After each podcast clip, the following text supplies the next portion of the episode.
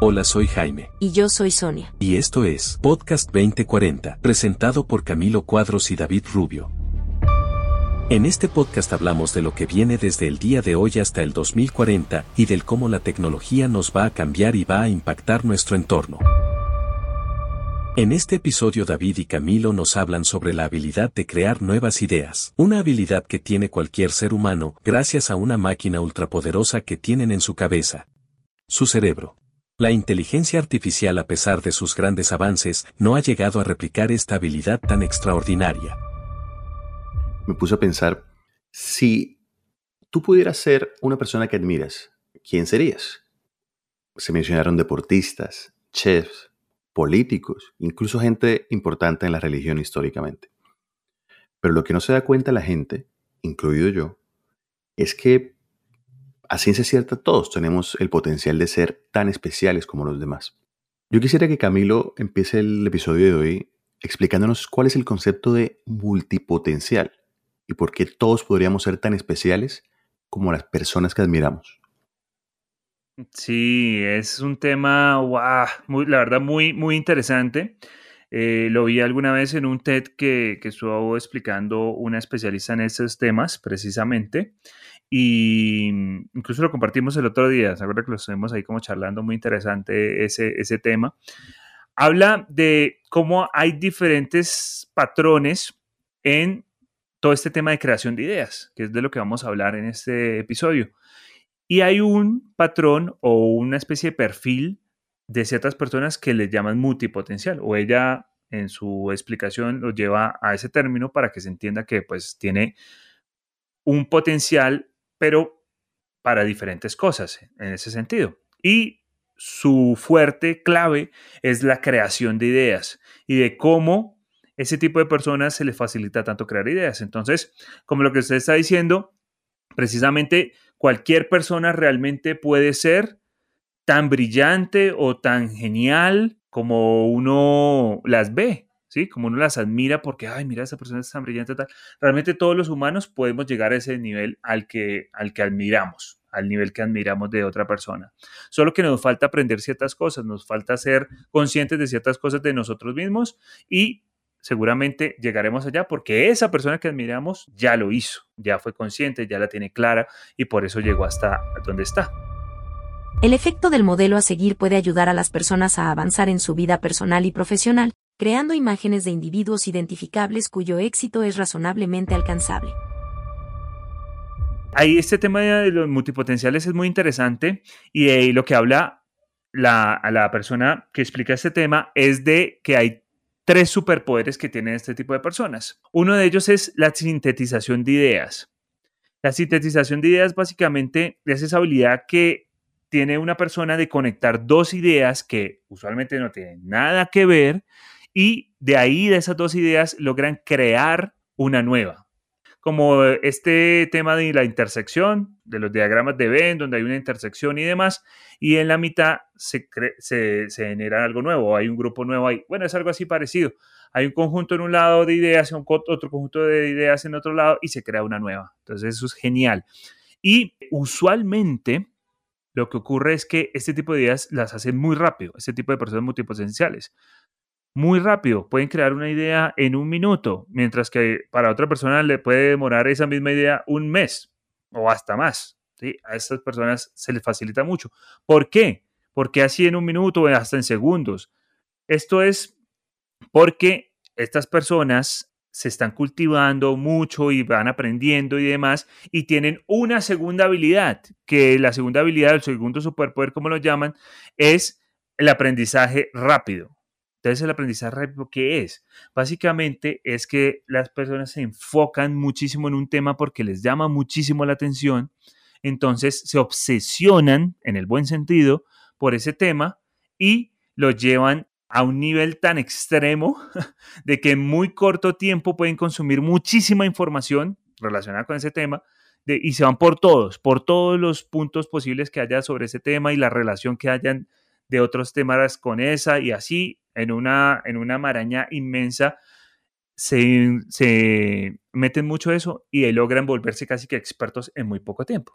Ahí ya viene la tercera habilidad que es la adaptabilidad, a la habilidad también muy rápida a las circunstancias, a lo que les ocurre y demás. Y un ejemplo muy claro de esta adaptabilidad viene siendo cuando este tipo de personas analizan lo que un cliente necesita.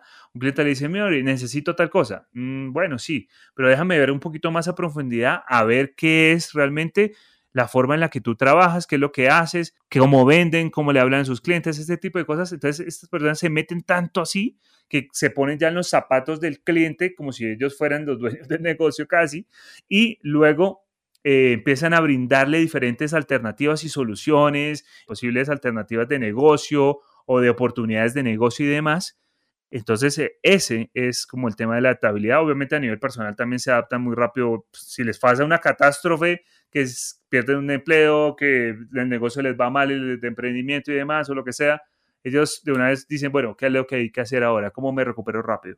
Ese tipo de cosas. Entonces, es una habilidad muy interesante y son unos tipos de personas muy interesantes que a veces son innatas o a veces se van creando eh, dependiendo de las experiencias que viven en su vida y con eso es que logran eh, estas habilidades. Es por lo que viven su vida, ¿no? El término, personas multipotenciales, fue creado por Emily Wapnick, quien habiendo estudiado Derecho, Música y Producción Cinematográfica, decidió guiar a personas con múltiples intereses a combinar sus pasiones en pro de una carrera satisfactoria. Creo que David tiene muy claro también como eso a nivel corporativo, ¿cierto? Yo creo que usted lo ha visto muy fuerte en todo el tema de, corporativo, también hay un ejemplo muy interesante, ¿cierto? Total, total. O sea, este tema es muy, muy interesante porque eh, viendo este tipo de videos y averiguando sobre esta información hace años, descubre uno y entiende uno muchas cosas de su propio comportamiento. Yo durante muchísimo tiempo me preguntaba a veces, bueno, pero ¿por qué yo hago estas cosas en el trabajo de esta manera? ¿Por qué me relaciono de esta otra manera? ¿Por qué me interesan estos temas? Y viendo información de este ¿no? concepto de multipotencial y los videos y toda la investigación, descubrí varias cosas que, o sea, dice, ah, ok, ahora esto tiene sentido para mí. Una de esas es, lo que usted pregunta del tema corporativo, ponerse en el zapato, ¿no? En los zapatos de, de la persona que se está contratando, de tus clientes, de una corporación grande, y te dicen, bueno, este es mi problema del negocio, yo necesito, te voy a contratar para que con tu experiencia y con tus puntos de vista y con tus credenciales me ayudes a resolver un problema. Ese problema puede ser cualquier cosa, un problema administrativo, un problema de mm, disminuir costos, aumentar los beneficios, bueno, típicos problemas eh, administrativos ¿no? de cualquier empresa que esté enfocada en hacer dinero. Vamos a dejar de lado las fundaciones y eh, las cosas religiosas y esas cosas. Por ejemplo, Em, las compañías de consultoría estratégica más grandes del mundo, que son eh, McKinsey Company, Boston Consulting Group y Bain Company, que son las, ¿no? el top 3, eh, además de el top 4 de cosas de auditoría y contabilidad, entre otras, que son eh, KPMG, Deloitte, Ernst Young, Deloitte y Accenture, que son las otras, ¿no? Sí. Ellos tienen una cantidad grande de asociados y de consultores que en general tienen esta habilidad de adaptabilidad. O sea, ellos rapidísimo, en cuestión de días, de semanas, toman un caso de una compañía que nunca habían escuchado, de un equipo que nunca habían tenido em, conocimiento y entienden rapidísimo.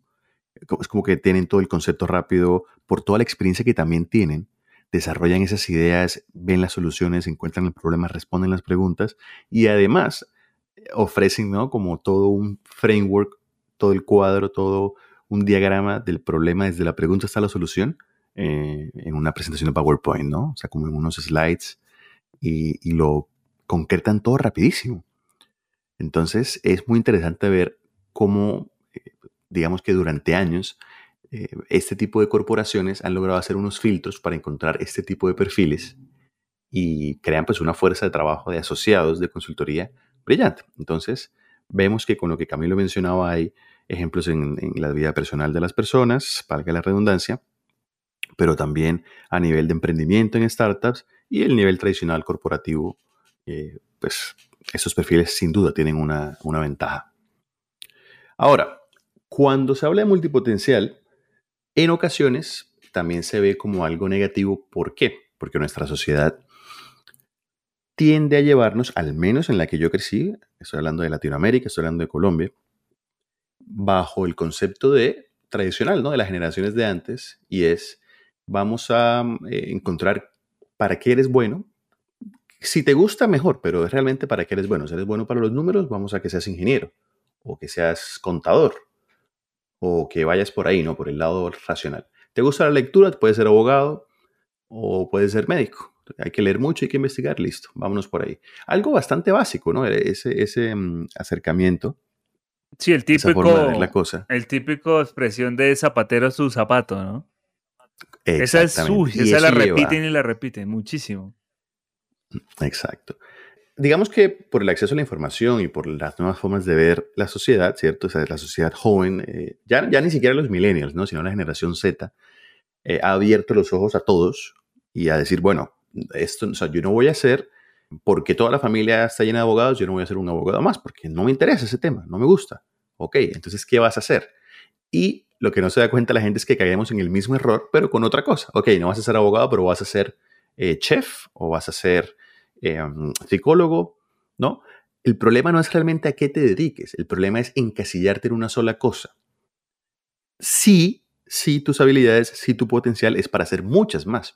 Entonces, hay como una satanización de que la gente haga de todo un poco y no se especialice en algo. Eh, comentarios del estilo de, pero es que quiere hacer de todo y no hace nada bien, o no, eh, no, o sea, hay como una especie de ataque, de bullying a las personas que no se enfocan en una sola cosa, pues porque la misma sociedad los lleva así, ¿no? Eh, si tú no te especializas en algo, si no tienes una maestría, incluso un doctorado en una cosa o en un grupo cercano de cosas, pues pareciera como que no tienes un rumbo fijo, no tienes el norte claro. Y el concepto de multipotencial nos dice lo contrario, nos dice que no necesariamente tú tienes que hacer solo una cosa toda tu vida para ser muy bueno. Un ejemplo de una persona que aprovechó al máximo su condición de multipotencial fue Leonardo da Vinci, quien además de pintor, también fue científico, músico, ingeniero y matemático, siendo para siempre una de las figuras principales del Renacimiento. Precisamente, eso es una historia, esa es la historia de mi vida. Porque eso ha pasado, eso me ha pasado mucho. Yo llevo pues muchos años, usted me conoce, haciendo muchos tipos de emprendimientos diferentes, tanto en el ámbito físico, llamémoslo así, también ayudando a muchas empresas eh, de muchos gremios diferentes, con muchísimas actividades económicas diferentes y pues ayudándoles como en ese tema de innovación, de cómo vender más, de cómo meterse en este, en este tema de la transformación digital y demás aún así yo he hecho muchas cosas, muchos tipos de emprendimientos, incluso desde la universidad, cuando estábamos allá dentro de la misma universidad hice algunas cosas y demás, entonces era metido en muchas cosas al mismo tiempo y siempre esa presión de, oiga, pero enfóquese en algo, tal, no haga tantas cosas. Y yo decía, hombre, pero, pero ¿por qué no? O sea, tengo la posibilidad, todavía estoy joven, sea como sea, y realmente eso me impactó mucho. Yo tuve la oportunidad de vivir en Inglaterra desde los 17 años eh, hasta los 21. Y allá pues yo trabajé, lo que hice fue trabajar, así, enfocado, pero realmente eran trabajos generales, ¿no? Y si lavar platos, ese tipo de cosas así básicas, mesero, bueno, todo ese tipo de trabajos básicos, me ayudó muchísimo a, entender cómo, cómo, es ahora aquí en Latinoamérica lo, lo pesado que es para esas personas. Pero más allá de eso, es que estuve muy enfocado en eso. Pues entré a la universidad ya y hice un año y demás, pero aparte de eso, pues estuve realmente trabajando en, esos trabajos básicos, ¿no? Muy así, no, no exploté otras cosas, no dije, bueno, de pronto aquí yo puedo montar una empresa, etcétera, nada de eso, no hice absolutamente nada. Solo cuando regresé acá, eh, es que realmente tuve como un impacto así grandísimo, como de algo fuertísimo y dije, oiga, mira, se puede hacer eso, se puede hacer aquello, se puede hacer... Entonces, ¿eso por qué? Porque yo allá de todas maneras estuve acumulando muchísima información acumulé, acumulé, acumulé todo lo que experimenté allá, obviamente todo lo que vi allá, porque eso sí me la pasaba haciendo de todo tipo de cosas todos los días. Entonces, esto, eso sí, y ese aprendizaje lo exploté luego cuando regresé acá a Colombia. Entonces, ahí es, es como esa, esa historia. Y digamos que sí, la parte de especialista, de ser especialista es muy importante y creo que el multipotencial que sinceramente me considero también un multipotencial, eh, aprendí y gracias a haber escuchado esa charla de ese de esa, de esa persona, me di cuenta que yo tenía esas habilidades, las tres habilidades que mencionamos al principio. Y dije, mira, yo tengo esto, yo soy así. no estoy tan loco, no soy tan rarito.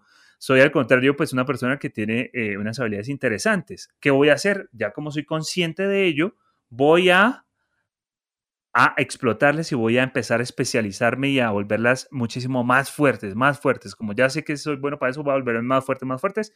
Y eso me sirvió mucho. Creo que en el capítulo 3 precisamente hablamos de eso un poco, eh, al de complementarnos con otros. Y ahí eh, hablamos de que, de que se, hacía un experimento y se sabía quién era. Pues precisamente también me salió una tarjeta amarilla que decía que yo era muy bueno cogiendo ideas de diferentes fuentes y creando nuevas ideas de ahí. Entonces, eso me ayudó bastante en ese punto. Entonces, eh, ahí creo que conectamos ya luego con una parte de cómo este tipo de, y como lo estaba mencionando David, ¿cierto? Cómo este tipo de habilidades a veces las truncan, ¿no? Los sistemas educativos, eh, etcétera. O sea, hay personas que son habilidades y le dicen, ah, no, es que esa persona es hiperactiva. Ah, no, es, es que esa persona tiene déficit de atención ah, es que esa persona no sé qué. Y resulta que no, no señores.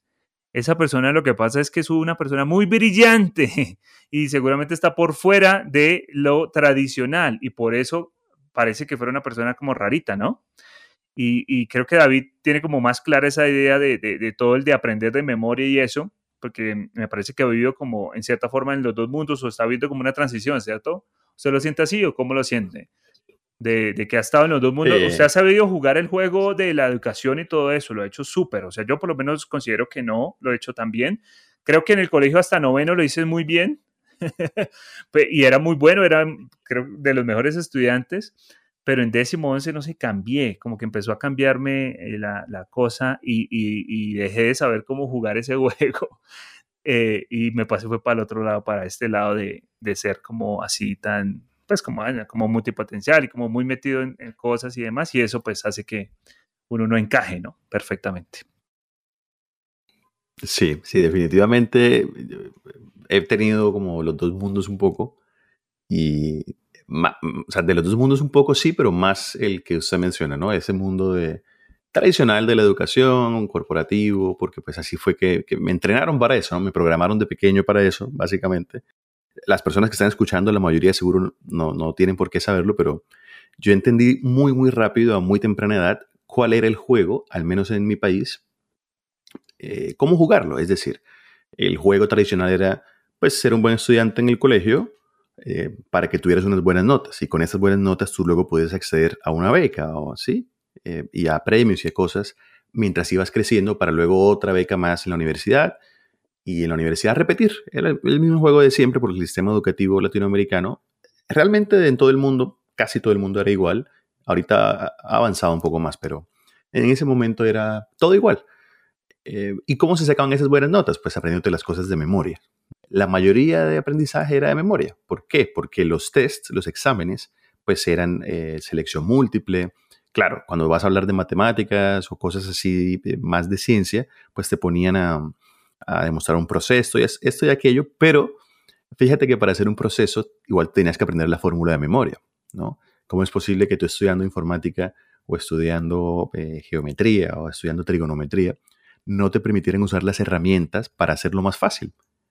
¿No? En vez de motivar la creatividad, en vez de motivar que el estudiante realmente dominara las técnicas, motivaban era que se aprendiera todo de memoria. Entonces yo me di cuenta muy rápido cuál era ese juego y pues yo sí estudiaba y prestaba atención y entendía, pero me volví más un experto en jugar el juego, más que en aprender el concepto a fondo. Entonces, como resultado, pues mis notas eran altísimas, o sea, yo era de los mejores estudiantes, al menos por las notas, y tuve becas y, me permitió ese juego alcanzar mucho en muy poco tiempo. A día de hoy, yo tengo, yo soy ingeniero en informática, pero también soy ingeniero industrial y tengo dos maestrías en este momento. Y eso no quiere decir que yo soy la persona más inteligente ni más brillante. Soy simplemente una persona que entendió cómo es jugar el juego del sistema educativo de Colombia y de Estados Unidos y pues y, ya, y ya está. Claro, por supuesto que eh, sí obtuve muchos conocimientos y, y, fue algo positivo, no quiere decir que, que no aporte valor, muchísimo valor aporta.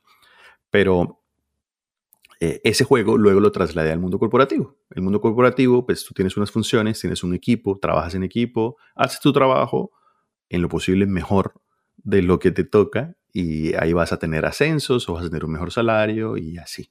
Entonces, si se dan cuenta, es algo que tiene unas instrucciones implícitas y si tú aprendes a jugar el juego, pues lo puedes superar y te puedes destacar. Y así fue como yo lo hice. Un sistema educativo que ofrece una alternativa al tradicional es el método Montessori, que pone énfasis en un ambiente de colaboración en donde no existen las calificaciones o los exámenes. Algunos personajes famosos de la industria tecnológica que estudiaron bajo este método fueron los fundadores de Amazon, Google y Wikipedia. Afortunadamente, los países, los líderes de la educación se han dado cuenta que no es la mejor forma. La mejor forma es con experiencias. Bueno, realmente es que cada persona aprende diferente, pero se han dado cuenta que con experiencias, ¿no? empíricamente, replicando el método científico, em, el cerebro empieza a, sentir cosas diferentes y a recordar mejor las enseñanzas cuando es con experiencias. ¿Y por qué es eso, Camilo? ¿Por qué pasa eso? Sí, las experiencias, no, usted sí es muy brillante. Lo que pasa es que sí, ese, precisamente esa brillantez de, saber entender cómo funcionan las cosas es súper clave, ¿no? Para todo este proceso y eso es lo genial. Em, eh, el contraste en lo que usted estaba hablando es que em, lo de aprender de memoria, lo de seguir ese juego y demás, a veces trunca las ideas, de crear nuevas ideas, esa habilidad, porque uno está en un rango en el que le dicen, venga, tiene que aprenderse esto y demás, ¿no? Como nos pasó varias veces, o a mí me pasó varias veces, eh, en el que me ponían a aprender, por ejemplo, yo ya hacía cosas de bases de datos y sabía manejar todo eso, pero me ponían a que yo me aprendiera de memoria conceptos, ¿no? Como ese pasado plus perfecto, no sé qué ese tipo de cosas en español, pues yo no sé, o sea, yo hablo español, pero yo no sé qué es eso. A mí me dicen pluscuamperfecto, mm, ¿qué será? Pues debe ser algo del pasado, como yo he traído alguna cosa, ¿no? Entonces, ese tipo de cosas como que bloquean, porque realmente yo ya hacía cosas con bases de datos y demás, pero me estaban haciendo una pregunta de que, ¿qué es tal cosa? Pues no sé, o sea, quizás es, mm, pero si me decían, no, mire, necesito que me haga una relación de tal, tal, tal, ah, claro, yo se la hago, listo, de una. Entonces es no cerrarse tanto en esas cosas, sino en lo que se puede hacer con el mundo y con todas las herramientas que tenemos y sobre todo hoy en día con el Internet tenemos todo lo que queramos para crear nuevas cosas y nuevas cosas y nuevas cosas. Entonces, creo que ahí se, en ese tema se, se, se bloquea mucho, ¿no? A raíz de eso. Y en lo que usted estaba comentando, Sí, ahí viene, eh, viene como la dopamina, ¿no? Eso que logramos nosotros crear o generar cuando algo nos asombra, como estamos aprendiendo y decimos, ¡Ah! no puede ser que esto sea posible de hacer, esto está genial, oye, uy, esto va a cambiar el mundo, esto es genial. O ese tipo de cosas así cuando estamos aprendiendo y como que ese momento, ese momento, ajá, o ese momento, wow, ¿cómo es que le dicen? El momento Sí, el, el, aha moment. El aha moment. exacto, el eureka. El eureka. eureka. Entonces, ese momento eureka o ese momento ajá es en el que la información se nos queda capsulada. Nos, o sea, en ese momento creamos una, un encapsulamiento de la información y se nos queda prácticamente para siempre, ¿no? Eh, cuando estábamos, antes de hacer, eh, preparar este episodio, eh, que estamos hablando también un poquito de cositas ahí antes, preliminar, precisamente es como la película esa intensamente, que quedan como unas capsulitas y esto, y quedan esas bolas. Eso es, porque ahí cuando la chica tiene, la película de Disney, ¿no? Cuando la chica tiene esa emoción y eso, esas emociones relacionan con los recuerdos y más cuando aprendemos alguna cosa, pues se nos queda aún más. Entonces es algo muy parecido a eso y es súper chévere, ¿no? De verdad, ahí sí es muy útil porque eh, revivimos ese momento y, se nos queda la información gracias a, la experiencia y al momento que vivimos cuando estamos aprendiendo eso.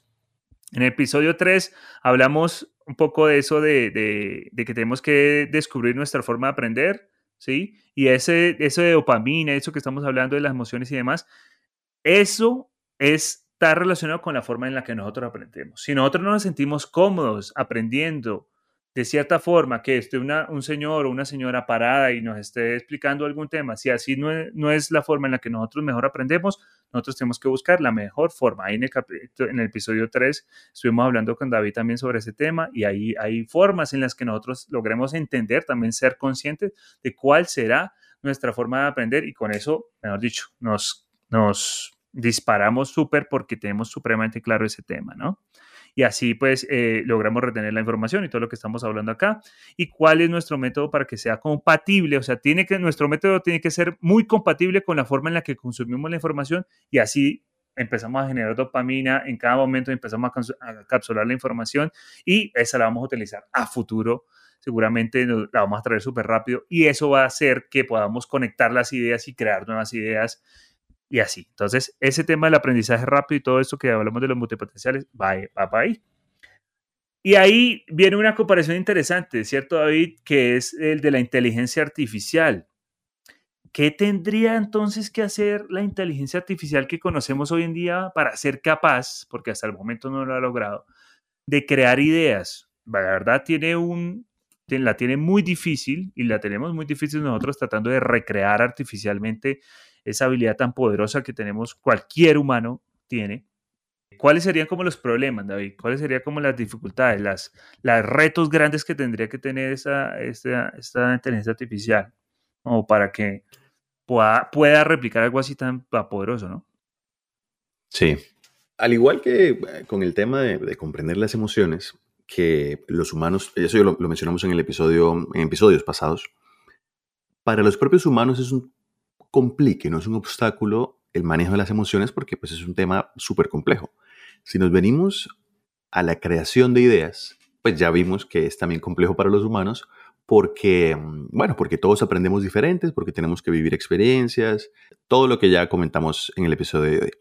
Así que si es complicado para nosotros, por supuesto que replicarlo, ¿no? Artificialmente es eh, también complicado. Entonces, una inteligencia artificial cualquiera, genérica, tendría que ser capaz de identificar el problema y diferenciarlo de una simple acción. Por ejemplo, a las inteligencias artificiales, si es un modelo de Machine Learning, por ejemplo, se le entrena con información millones y millones de registros del pasado. Digamos que esa inteligencia artificial va a ser eh, un adulto contemporáneo entre 25 y 40 años y una persona que ha vivido eh, ciertas experiencias, que tuvo una familia tradicional de padre, madre y tal vez un hermano, etc. O sea, se le, se le entrena con 15, 20, 25 años de información y luego se le presenta un escenario entonces, la inteligencia artificial tendría que ser capaz de ese escenario identificarlo como un problema, como un obstáculo, y no simplemente una acción o un patrón de comportamiento. Y eso todavía no lo logran. No importa cuánto se les entrene, en ocasiones aciertan y en ocasiones simplemente lo ignoran, como si fuera un hecho del día. Y en ese eh, pequeño detalle hay todavía una gran diferencia con los humanos. Si nosotros estamos por la calle caminando y vemos un accidente, automáticamente identificamos eso como un problema hay gente que está herida, estoy yo en peligro, eh, va a llegar la policía a controlar la situación, tuvo algo que ver que está lloviendo, tantas cosas que pasan al mismo tiempo por nuestra cabeza y que nos permiten discernir entre un verdadero problema, reconocer el peligro, etcétera, que todavía la inteligencia artificial puede que en ocasiones acierte y puede que no. ¿Okay? Esto no necesariamente es 100% eh, relacionado, por ejemplo, con conducción autónoma, ¿no? Eh, esto que está tan de moda ahora surgiendo gracias a no solo Tesla, pero muchísimas compañías que están invirtiendo en esto, pero Tesla es tal vez la más famosa, eh, en que pueda, por ejemplo, cambiar de carril o detener sin atropellar a una persona. Algo, algo tiene que ver, pero eso es un tema más de sensores y de cámaras y de software que propiamente solo una inteligencia artificial independiente. Ahí hay uno, cuando estaba hablando ahorita de, de que identifica, por ejemplo, un accidente, eso me, me acordó eh, de, lo del deep learning, que logran también llevarle audio a películas sin sonido. Pues que dice, pues ¿para qué eso hoy en día? No, pero es, es, es como lo que está logrando ahí el deep learning a través de machine learning y la inteligencia artificial, que hacen parte del todo. O sea, la inteligencia artificial tiene muchos rangos y entre esos pues está categorizado o especializado como el Machine Learning, que es el aprendizaje automatizado, y el Deep Learning, que es un aprendizaje profundo, que ya va mucho más allá a cosas muy específicas, muy a lo que hace el cerebro, ¿sí? a través de redes neuronales, artificiales y demás, como un cerebro artificial básicamente, pero se queda muy corto, ¿no? igual se queda corto. Es un cerebro artificial, pero todo, por el momento se queda muy corto. Ahí obviamente siempre hay unos avances muy interesantes y eh, hay más cosas, ¿no? Hay unas cosas súper locas como algo que se llama Deep Dreaming. Deep Dreaming, que, que es como prácticamente poner a, a, la inteligencia artificial a alucinar a cómo personas perciben el mundo cuando están, cuando tienen alguna enfermedad, enfermedad mental, que a veces hay una línea ahí como delgada entre lo que es enfermedad mental y lo que puede ser de pronto hasta habilidades muy poderosas, ¿no? Y cómo lo perciben en algunos casos, o cómo lo percibe uno cuando está con sustancias psicoactivas o psico, psicodélicas o este tipo de cosas, cómo también se percibe la realidad, ¿no? Cómo cambia y todo esto. Entonces, el Deep Dreaming es muy, muy interesante porque ya empieza a crear cosas como de, de algo, de algo, puede ser de una imagen que reconoce o de algo así, y empieza a colocar imágenes sobre este. Entonces es interesante, eso lo está eh, haciendo Google, ¿no? Inicialmente el Deep Dream se inventó para ayudar a los científicos, con el objetivo de ver lo que una red neuronal profunda percibe cuando mira una imagen determinada. Con el tiempo, el algoritmo se ha convertido en una nueva forma de arte psicodélico y abstracto. Creo que pues llegamos como, como una conclusión de que, de que sí, la inteligencia artificial está muy avanzada, que están haciendo cosas muy interesantes como eso precisamente del deep learning, que es donde nosotros queremos también hablar muy, un poco, ¿no? De lo que usted estaba hablando de la automatización de los carros y eso, pero también, por ejemplo, em, la traducción ah, buenísima. Hay una plataforma que se llama DeepL, que es genial, que me imagino que DeepL viene de ahí, de Deep Learning. Es espectacular, supera muchísimo a Google y a todos esos traductores que existen. Eh, y hay cosas bastante interesantes que están desarrollando con esto de Deep Learning y con la, inteligencia artificial más avanzada, llamémoslo así, ¿no? Hay todo el tema de, detección de fraudes y esas cosas así también bastante interesantes con información. Y de cómo realmente cualquier persona, la conclusión también es que cualquier persona puede ser un multipotencial. Como esa descripción que hicimos al, principio, realmente cualquier persona puede ser multipotencial o puede volverse un especialista muy sofisticado, etcétera, pero realmente cualquier persona puede ser un creador de ideas así, creador de ideas en segundos, creador de ideas en minutos, cualquier persona lo puede hacer. Solamente tiene que primero darse cuenta de cómo se hace, porque son de cierta forma habilidades, entender de que tiene que hacer múltiples cosas para lograr esas habilidades y esos conocimientos, porque un multipotencial nunca arranca desde cero. Potencial puede haber hecho, lo digo desde la experiencia también, un potencial puede haber hecho 100 emprendimientos, pero el emprendimiento 101 no crean que él arrancó desde cero. No, el él arranca con todos esos 100 de atrás que tiene, con toda esa información que tiene tan, tan, tan grande, arranca desde ahí. Entonces, ya, esto es como lo que yo hice tal, ah, esto es como tal, y empieza a mezclar y mezclar, y mezcle, mezcle información y mezcle, mezcle ideas que casi siempre no tienen nada que ver, pero desde ahí saca las ideas y saca el entendimiento pues de la realidad y del mundo. Entonces, eso es lo genial de, de todo esto que tenemos nosotros ya cuando nacemos, nosotros todos, todos los humanos venimos con esas habilidades, solo que algunos las logran desarrollar más que otros y otros simplemente pueden decir, yo la puedo desarrollar y lo puedo hacer y puedo volverme esa persona que tanto admiro o puedo volverme una persona así que sea capaz de crear ideas ilimitadas prácticamente, ¿sí? Y nunca se acaban. Eso es lo genial también de eso, que nunca se acaban las ideas porque siempre uno puede crear más y más y más y más. Lo importante es tenerla clara, no, no tampoco irse por tantas cosas y no enfocar, sino luego, ya que uno es, reconoce eso, que es lo que me pasa en este momento, lo que hace es que se enfoca en un tema que le guste más y empieza a traer información de todos lados. O sea, uno va y ve cómo se hace una pasta y de, esa, de cómo hace esa pasta, luego saca cómo sacar una aplicación móvil. no tiene nada que ver, pero logra relacionar cosas así de ese nivel Em, tan diferente. Y eso es, es captar información de todos los puntos, de todos, no solo especializarse en lo que uno es, en lo que uno aplica, sino ir a buscar información de todos los puntos. Ahí es esa parte bastante interesante y creo que eso aplica tanto en la parte corporativa como en la parte de startups, en las dos. Es muy clave. ¿Qué, qué opina eh, David?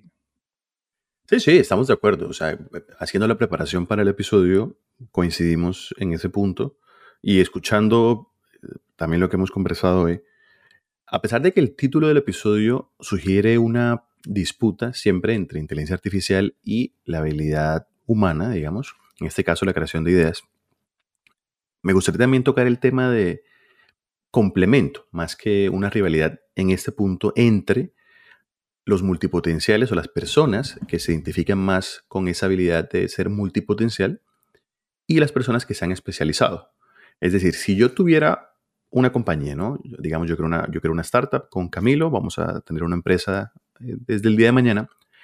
En mi opinión, creo que los datos lo respaldan, el equipo ideal para desarrollar esta compañía o un proyecto genérico está conformado por tanto una parte que sea multipotencial como otra parte especialistas. O sea, un solo grupo de solo multipotenciales o un solo grupo de solo especialistas no va a ser óptimo.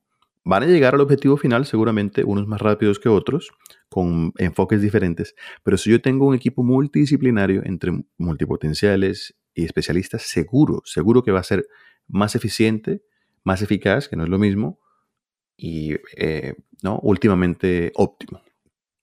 Claro, y... que esa es, es así como yo veo la, esa comparativa entre, entre ambos escenarios. Claro, y si a esos dos, así ese complemento entre, digamos, las habilidades que tenemos nosotros en el cerebro, gracias al cerebro y demás, ahora si le inyectamos lo que se puede repotenciar aún más con la tecnología, con la inteligencia artificial y con el deep learning y todas estas cosas que hay hoy en día, uff, o sea, ¿a dónde no podemos llegar? Imagínense. Esa es, la ventaja. O sea, si juntamos todo, pues llegamos mucho más lejos. Incluso si las máquinas pueden crear innovaciones a partir de datos, esto no significa que puedan robar toda la chispa de la creatividad humana en el corto plazo. La innovación es un proceso de resolución de problemas, en donde estos se combinan con soluciones. Los seres humanos pueden ir en cualquier dirección, comienzan con un problema y lo resuelven, o toman una solución y tratan de encontrarle nuevos problemas. Ahí es donde nosotros nos apalancamos de lo que no puede hacer la tecnología o se va a demorar bastante tiempo en lograr y lo que nosotros podemos hacer. Entonces, eso es lo que viene a futuro, las habilidades que vienen a futuro y que van a buscar. Esto es lo que estamos totalmente seguros de que van a buscar, este tipo de habilidades, todas las que hemos mencionado, que ya las tenemos, cualquier humano la puede tener y cualquier humano si no la tiene desarrollada la puede desarrollar, así como, como cuando uno va al gimnasio y desarrolla lo mismo. Los músculos aquí uno desarrolla estas habilidades y las vuelve muy fuertes. Cualquiera, cualquier persona en el mundo lo puede hacer. Creo que ese ha sido el mensaje de, este crear ideas nuevas y eh, con esto estamos ya casi que cerrando con broche de oro esta primera temporada de inteligencia artificial con relación a el cerebro humano.